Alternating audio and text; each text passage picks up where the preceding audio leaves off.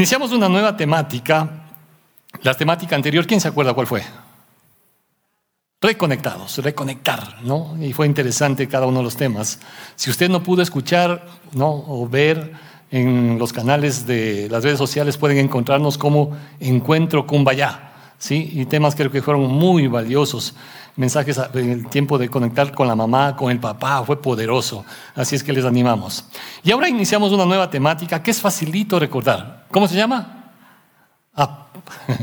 y tiene que ver con eso que dice ahí arriba, ¿no? Escalar a un nuevo nivel. Y me encantó cuando el equipo del área creativa eh, puso esa gráfica. Creo que habla mucho de qué es lo que estamos buscando. ¿sí? Seguir avanzando, seguir creciendo, seguir escalando. ¿sí? Eh, y creo que eso es la voluntad de Dios. Y realmente creo que también la voluntad de nosotros, por ejemplo, como padres, que para nuestros hijos, definitivamente creo que también ese es el anhelo. ¿sí? No sé a cuántos eh, les gusta o cuántos practican montañismo. ¿A cuántos les gusta la montaña en general? Sí, yo creo que en buena parte, ¿no? ¿Qué? Eh, déjeme preguntar otra cosita, ¿no? Yo sé que te gusta la montaña, el montañismo posiblemente, pero ¿cuántos han coronado una montaña? Ah, qué bien. Hay un buen número, más que en el primer culto, la verdad.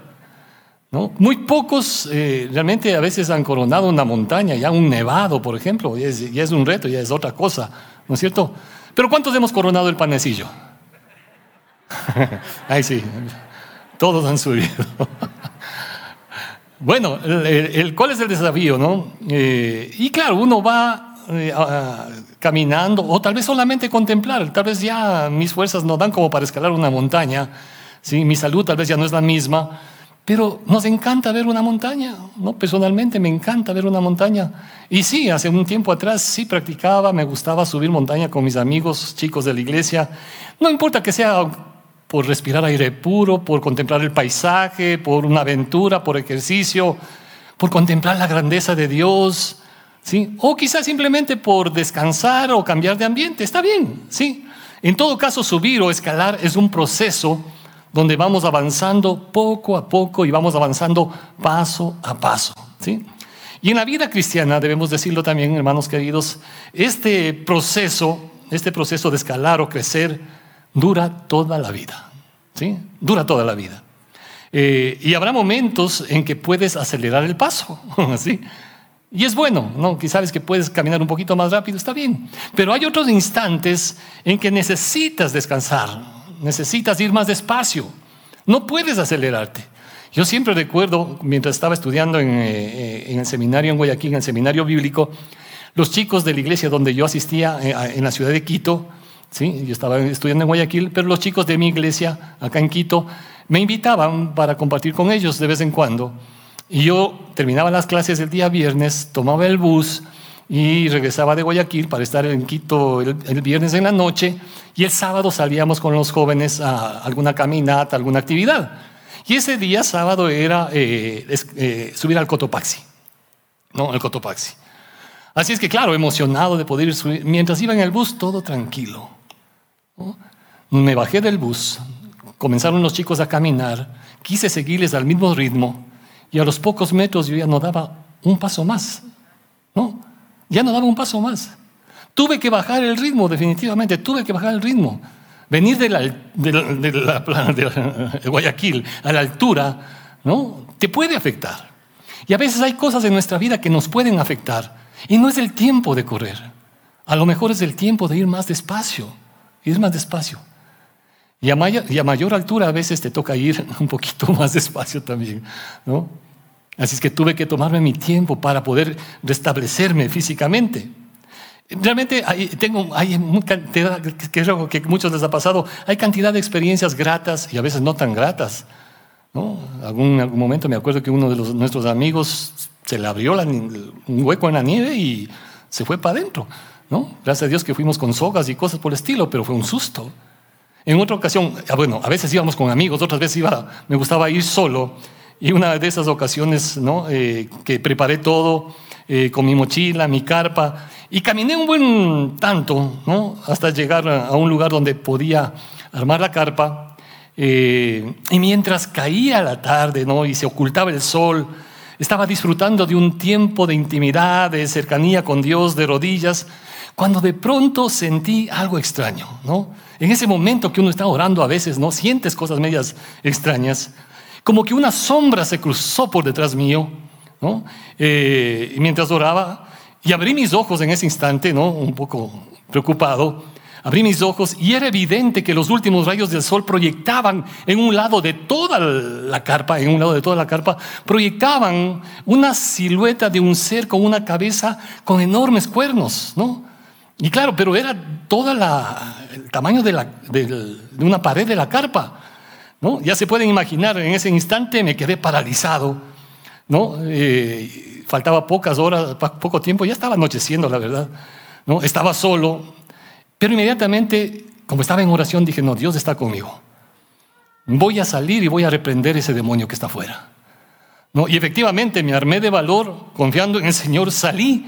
¿no? ¿Y cuál fue mi sorpresa? Porque, claro, se clavaron unos ojos enormes ¿no? frente a mí.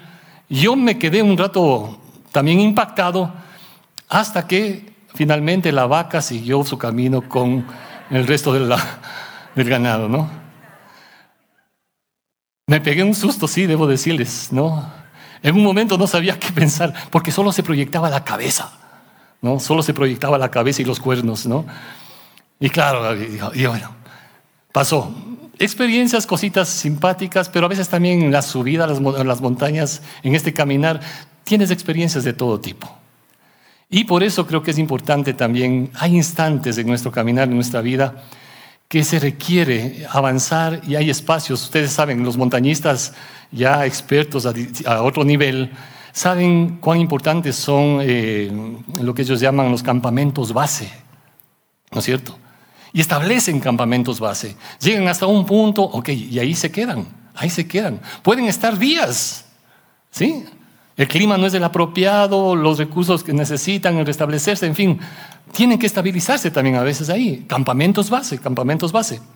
Y creo que hay cosas importantes de nuestra vida que debemos nosotros atender dentro de este caminar cristiano. ¿no? Y en este sentido, como vamos a ver también eh, un aspecto importante, si bien es cierto que podamos eh, caminar a veces ir solos, y respetamos eso, ¿sí? a mí me gustaba ir y caminar solo, y quedarme a veces ahí una noche. Pero eh, en la vida cristiana también tienes tu tiempo para estar a solas con Dios y es bueno, es bueno. Pero también es importante aprender a compartir con otros, sumamente importante. De hecho, yo diría, es parte fundamental para tu crecimiento espiritual. Hay algunas disciplinas espirituales que se constituyen como campamento base que te van a ayudar para que sigas avanzando en tu caminar con Dios, en tu caminar cristiano. ¿Sí? Y habrá tiempos que estás, puedes estar a solas con Dios y eso es bueno. Pero hay otros instantes que Dios te ha puesto para que seas parte de una familia en la fe. Como yo digo a veces, eh, es bueno creer en Dios. Y hay mucha gente que cree en Dios a su manera, pero es mejor creer en Dios a la manera de Él. Y a la manera de Él nos ha puesto para que seamos parte de. Y por eso necesitamos incorporar disciplinas espirituales a nuestra vida que nos ayuden a crecer espiritualmente, ¿no? ¿Qué sé? La oración individual o compartiendo con otros, tiempo de ayuno, lectura de la palabra, el servir, el servir, te ayuda en ese crecimiento espiritual. El aprender a tener un corazón generoso, dadivoso, también te ayuda definitivamente en ese crecimiento y aprender a compartir con otros. No estás solo, no estás solo. Tu vida es importante para Dios. Tu vida es importante para nosotros y tu vida importa también para otros porque puede ser de bendición para otras personas. El libro de Proverbios, eh, capítulo 27, es un pasaje lema del ministerio de varones de la iglesia. Eh, la versión del Reina Valera dice, hierro con hierro se aguza Dice, y así el hombre aguza el rostro de su amigo. Y suena medio extraño para algunas personas, ¿no? ¿De qué se trata eso? Por eso me gusta como traduce otra versión. Dice, el hierro se afila con el hierro. ¿Sí? El hierro, un cuchillo le puede sacar filo con otro cuchillo, en otras palabras dicen, ¿no? Y el ser humano aprende de sus semejantes. El ser humano aprende, ¿sí? Y uno tiene que saber discernir también hay tantas cosas, hermanos queridos y amigos, que uno puede aprender. Y eso es bueno, eso es bueno, aprender a compartir. Y de hecho agradecemos a Dios por cada persona que Dios pone en nuestro camino. Es impresionante cómo Dios nos bendice y Dios en el caminar de nuestra vida cristiana ha puesto muchas personas que también te han ayudado a sacar filo, te han ayudado a sacar filo, definitivamente. No se imaginan la bendición en estos que llevamos a los 23 años de, de ministerio, cada una de las personas del equipo pastoral, ministerial, hermanos de distintos ministerios, gente nueva, es impresionante. ¿no? Con un corazón sediento de Dios que te, que te ayuda a, renovarte a ti mismo también. O sea, hay tantas cosas, por eso es una bendición compartir y conocernos. Pero debemos reconocer también que sí hay personas a quienes, no, no, gracias a Dios no son muchas, pero hay personas a quienes simplemente no les gusta compartir. ¿Sí? O quizás son muy selectivos en compartir. Y claro, uno puede entender también eso, ¿sí? Eh, pero hay personas que nada, absolutamente nada. Y de hecho, la edad no es un factor. Hay jóvenes que no les gusta compartir. Hay adultos que no les gusta compartir. no les gusta compartir. Más bien los niños nos dan ejemplo. Porque si bien es cierto, a veces los niños pueden tener un poquito de recelo, de temor, hasta que eh, ese grupo no le conozco, esa persona no le conozco, que nos pasa a todos, nos pasa a todos. Sin embargo, los niños en el momento que se conectan un poquito con otro niño, ya está hecha la, la amistad, ya está hecha la amistad, ya no se complican la vida.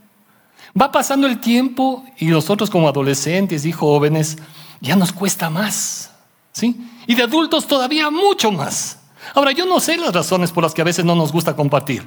Tal vez es timidez, tal vez es vergüenza, tal vez es temor, Dios no quiera que sea prepotencia o arrogancia, que haya en el corazón una actitud como que yo vengo acá a adorar a Dios y escuchar la palabra de Dios, no a juntarme con la chusma.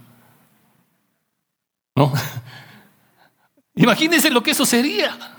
¿No? Yo llego acá a la iglesia para esto y punto. No tengo por qué compartir con nadie. Estoy malentendiendo el mensaje de Dios entonces, pues. ¿Sí? Dios ha puesto alrededor tuyo personas imperfectas. ¿Sí? Personas imperfectas. Si no ven la cara del que está al lado. ¿No? Puede ser simpático, pero es imperfecto. Los pastores son imperfectos, los diáconos son imperfectos, nuestras familias son imperfectas. Y, pero estamos caminando porque queremos seguir avanzando y subiendo. Y si estás acá en esta iglesia, de eso se trata la iglesia del Señor, una comunidad de personas imperfectas que buscan poner sus vidas delante de Dios para que Él siga obrando en nuestros corazones, para cada día avanzar hasta la estatura, dice, la plenitud de Cristo. La cima es Él, el carácter de Él. Definitivamente es ese el, el desafío. Así que en esta mañana queremos acercarnos a la palabra de Dios. Queremos acercarnos, a la palabra de Dios, sí, con un corazón dispuesto para lo que Él tiene a nuestras vidas con el fin de avanzar. Este primer campamento base, si quiere, ¿no? Creo que eh, podríamos encontrarlo en el libro de Mateo capítulo 13, un pasaje donde el Señor Jesucristo eh, enseña una parábola, una de las parábolas más conocidas, más predicadas, pero que resume muchísimo también, creo, las etapas y aquellas cosas que pueden eh, impedir que nuestra vida siga avanzando en un adecuado crecimiento. Ustedes conocen aquí, la, en Mateo capítulo 13 nos narra la parábola, la parábola del sembrador, ¿sí? Y por eso quisiera, a manera de resumen, mencionar unos tres o cuatro puntos máximo rapidito. En primer lugar, ¿sí? En primer lugar, debemos enfatizar que es imposible que crezca algo, que crezca algo sin una semilla, ¿no? No puede crecer nada si no hay una semilla de por medio. Simplemente no puede germinar algo si no hay una semilla que no ha sido sembrada. Para que algo crezca, algo debe haber sido sembrado, simplemente. ¿Sí? Algo debe haber sido sembrado. Y en la Biblia nos enseña que esa semilla, justamente acá, el Señor Jesucristo mismo nos, nos dice que la semilla es la palabra de Dios. La semilla es la palabra de Dios.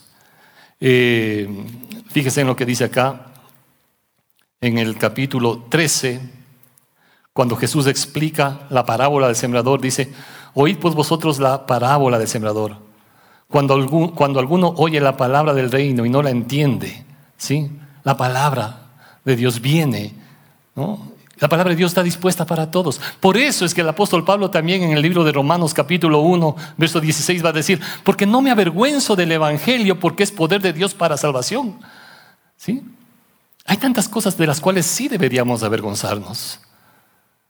Pero no de proclamar el mensaje que va a traer salvación, que va a traer perdón, que va a traer restauración en nuestra vida, que puede arreglar matrimonios, que puede arreglar vidas. ¿Cómo me voy a avergonzar de proclamar ese mensaje que trae ¿sí? esperanza? Y por eso Pablo tenía clarito en su mente y en su corazón, no me voy a avergonzar de esto, porque el Evangelio, la palabra de Dios, es poder de Dios para salvación. Dios está interesado más que nadie en tu vida. Me encantó la canción que hace un momento estábamos adorando al Señor. Tu amor me persigue, tu bondad me... Ahí está, ahí está. Dios no te va a dejar, no te va a dejar de amar. Pero uno puede seguir corriendo toda la vida. ¿Sí? Uno puede evitar todo eso. Y el punto es ahí, entonces permite que la palabra de Dios llegue al corazón. Hebreos capítulo 4, verso 12 dice, porque la palabra de Dios es viva y eficaz. ¿Sí? Es un pasaje tremendo este, ¿no? Uno de los pasajes que creo que debemos tenerlo siempre presente. La palabra de Dios es viva y eficaz, más cortante que toda espada de dos filos, y penetra hasta partir el alma y el espíritu. ¿Hasta dónde llega la palabra de Dios? ¿No? Penetra hasta partir el alma y el espíritu, las coyunturas y los tuétanos, y discierne los pensamientos y las intenciones del corazón. No, no solamente llega, obviamente no está hablando tanto de la parte física, ¿no? pero está hablando de aquello que está en lo profundo de nuestro corazón. ¿Quién conoce realmente lo que está en lo profundo de tu corazón? Hay cosas que nadie conoce. Mi esposa no sabe, mis hijos no, no saben, tus padres no saben. Hay cosas que solamente tú sabes y Dios sabe también cuáles son las intenciones del corazón, sabe tus pensamientos y las intenciones que hay detrás de todo eso. Imagínense lo que esto es. Algún rato conversaba eh, Pastor David Mutter, el presidente de la Iglesia Nacional, dice, hay hermanos, hermanas, hermanas, que están en su mente, en su corazón, pensando, ¿cuándo se muere este? ¿No? Están deseando que se muera. Por algo será. Por algo será. Pero ahí está. Obviamente no lo dicen, no lo dicen, pero sí está ahí. ¿A qué niveles puedes llegar aquellas cosas que están en el interior del ser humano y que nadie, con nadie más compartes, con nadie más, a nadie más lo dices, obviamente? Porque sería terrible si el momento que yo puedo sacar esas cosas. Sería terrible. Pues eso es lo que Dios ve. Y esas cosas, como dice aquí la Biblia, la palabra de Dios es viva y eficaz, más cortante. La palabra de Dios te va a confrontar. Así como la palabra de Dios te trae esperanza, te trae fortaleza, te trae salvación, la palabra de Dios también te va a confrontar con aquellas cosas que están en lo profundo de tu ser. Dice el profeta Isaías en el capítulo 55, verso 10, porque como desciende de los cielos la lluvia y la nieve y no vuelve allá, sino que riega la tierra y la hace germinar y producir, y da semilla al que siembra y pan al que come, así será mi palabra que sale de mi boca. No volverá a mí vacía, sino que hará lo que yo quiero y será prosperada en aquello para que la envíe. En otra versión dice, cumplirá el propósito para el cual yo le envío. ¿Sí? Ahí está el mensaje de Dios. Obviamente esa semilla va a caer en un lugar. Y por eso pasamos al, segundo punto, ¿sí? Porque es necesario identificar aquí que hay factores externos y factores internos que van a procurar evitar que esa semilla sea sembrada y que crezca, obviamente. Hay factores externos. Y el Señor mismo dice acá, ¿no? en el mismo verso que leímos, verso 19, cuando uno oye la palabra del reino, oye la palabra del reino, y curiosamente, fíjese lo que dice aquí, y no la entiende, y no la entiende. ¿Cuántos de nosotros, yo recuerdo, tendría unos 13 años posiblemente cuando, cuando tomé por primera vez una Biblia? ¿Sí? Abrí y no sabía de qué se trataba. No sabía para nada absolutamente de qué se trataba. Y peor si tomas por ahí, no, voy a comenzar por Mateo capítulo 1 o el libro de Crónicas, ¿no? Y puro nombre, puro nombre, puro nombre. un libro aburrido. Dejé. No entendía nada. Medio, medio lo que me llamó la atención, algunas pocas historias por ahí, pero lo tenía en ese concepto nada más, historias bonitas, ¿no? algunas anécdotas simpáticas, pero nada más, ¿no? Así es que ahí quedó ese libro. Por eso dice acá, ¿no? Cuando uno oye y no le entiende, viene el malo y arrebata lo que fue sembrado en su corazón. Este es el que fue sembrado junto al camino, junto al camino. Y debemos reconocer que a veces nuestro corazón se parece a ese tipo de, realidad, ¿no? Camino. Un camino, ¿no? Imagínense lo que sería pretender plantar. Eh, yo no sé, aquí en la vereda de afuera, ¿no? donde no hay tierra, no hay nada, decir, no, las aves van a venir y van a picotear y se van a llevar. Está el Señor identificando, ¿no? Identificando de alguna manera acá. Así también podríamos decir y afirmar que a Satanás, en primer lugar, ¿no? Al sistema pecaminoso de este mundo y a nuestra vieja naturaleza, lo que más les interesa es evitar nuestro desarrollo espiritual. Y procuran desviar nuestra mirada e, e intereses hacia aquellas cosas que son superficiales, que son temporales, evitando que podamos echar raíces que nutran, que sostengan y alimenten esa nueva vida que comienza a germinar. Por eso el Señor continúa diciendo, el que fue sembrado en pedregales, este es el que oye la palabra, el que oye la palabra, y fíjense, y al momento la recibe con gozo, lo que fue sembrado entre pedregales. Y es aquel que sí oyó, sí, es, oyó, posiblemente hasta entendió. Hasta también dice acá la Biblia, y recibió con gozo recibió con gozo. Y, posiblemente también ustedes han visto, hay personas que cuando escuchan un mensaje, en la palabra, están contentas, están felices, ¿no? Hay personas que han dicho, pastor, qué bonito mensaje. ¿No? Recibieron con gozo, con alegría la palabra de Dios.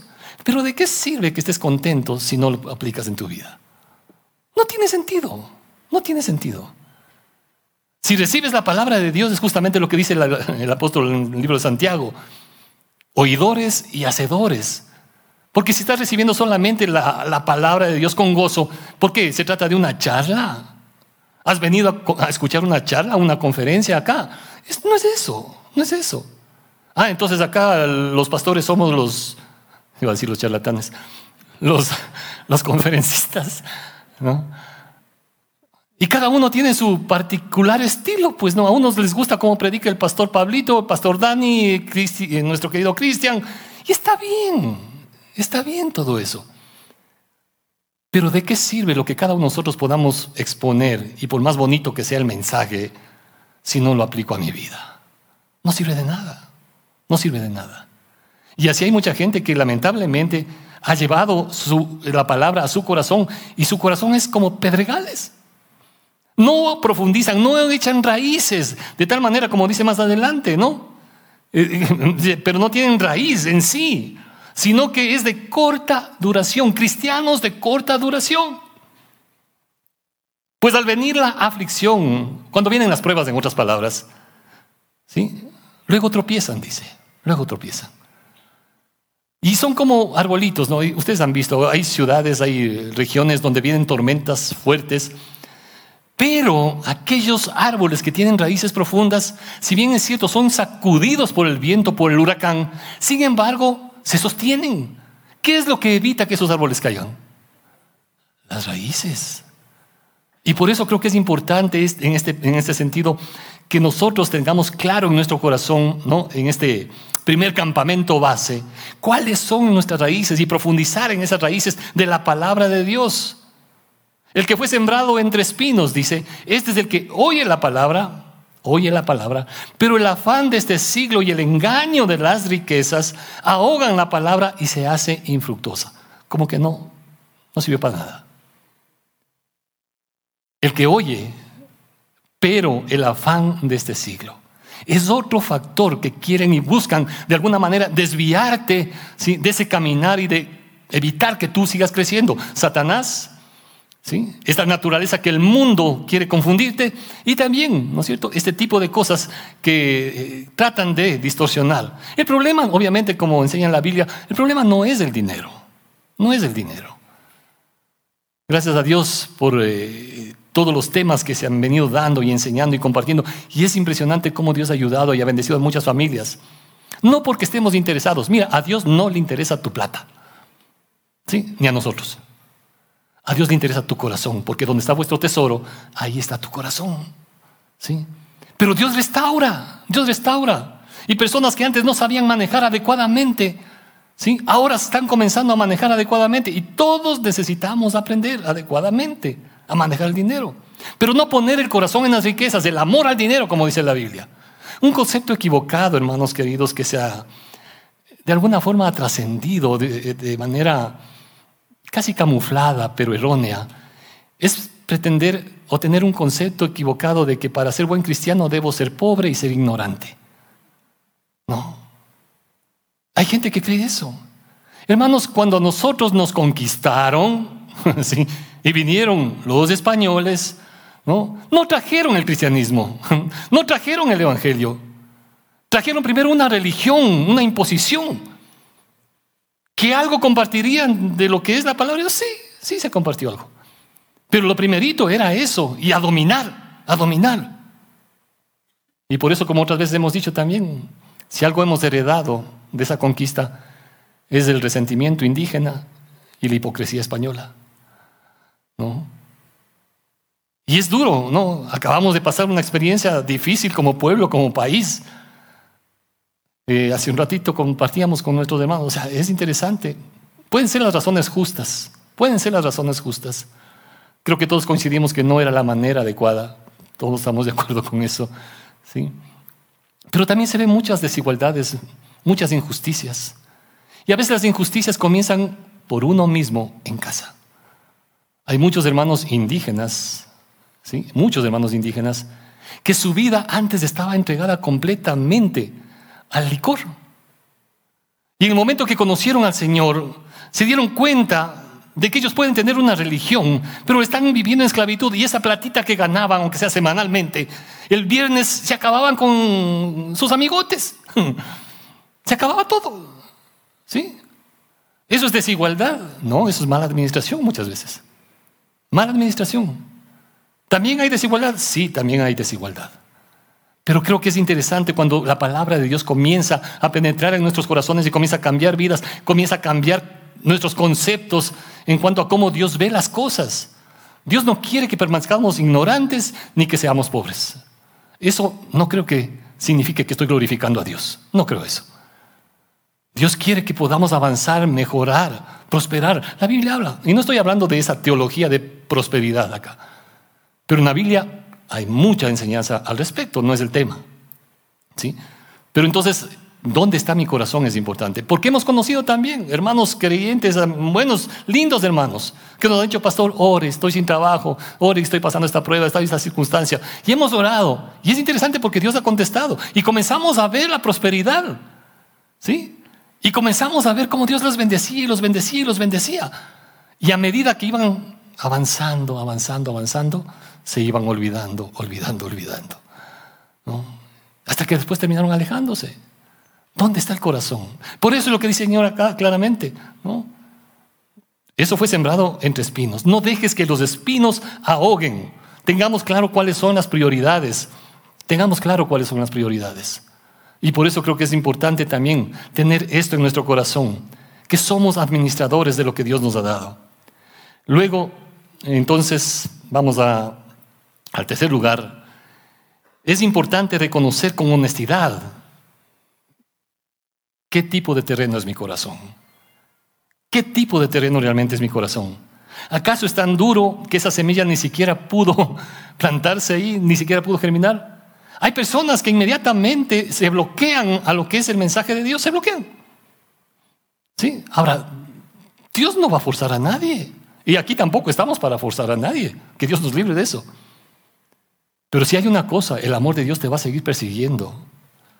Te va a seguir persiguiendo.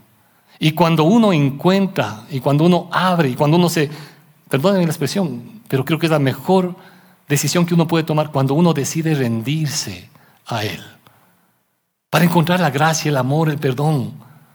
Para encontrar propósito a tu vida es otra cosa. Pero esto tiene que ver con lo que menciona acá. ¿Qué tipo de terreno es mi vida? ¿Qué tipo de terreno es mi corazón? Y en el momento que, como dice en Mateo capítulo 13, verso 23, ¿no? y esto nos lleva al último punto,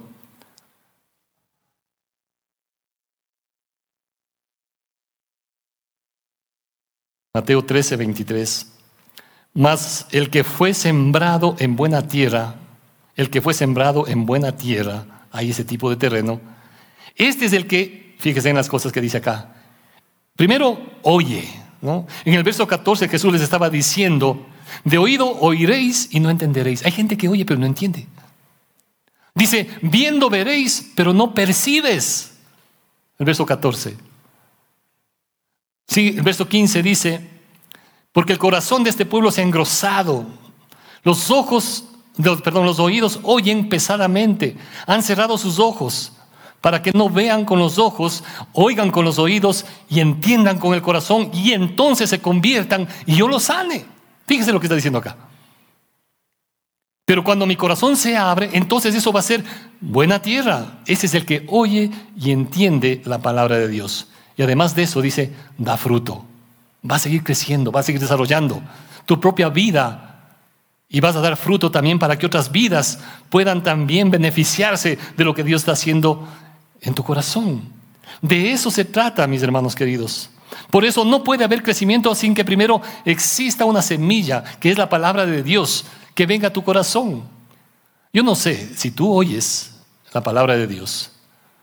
¿Entiendes la palabra de Dios? ¿Entiendes que Él te ama tanto que no quiere dejar que sigas en, ese camino que solamente te va a llevar eh, a miseria, a muerte, a esclavitudes? Dios no quiere eso.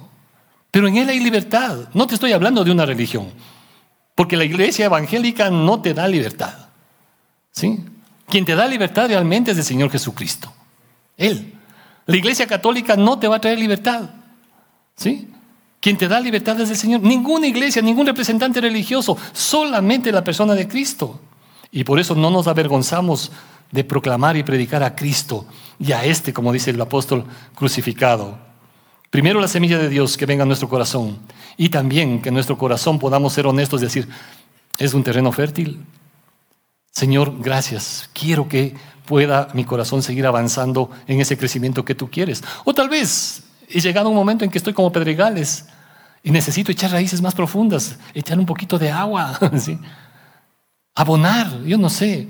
Tal vez es el momento de desarraigar espinos no te desvíes cuando Dios quiere seguir dando el crecimiento en tu vida, porque eso va a traer bendición a tu corazón y vas a seguir avanzando.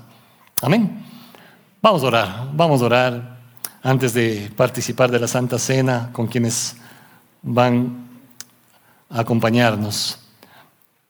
Padre Celestial, gracias una vez más en esta oportunidad de abrir tu palabra. Y tal como tú nos enseñas, Señor, permítenos ser honestos delante de ti.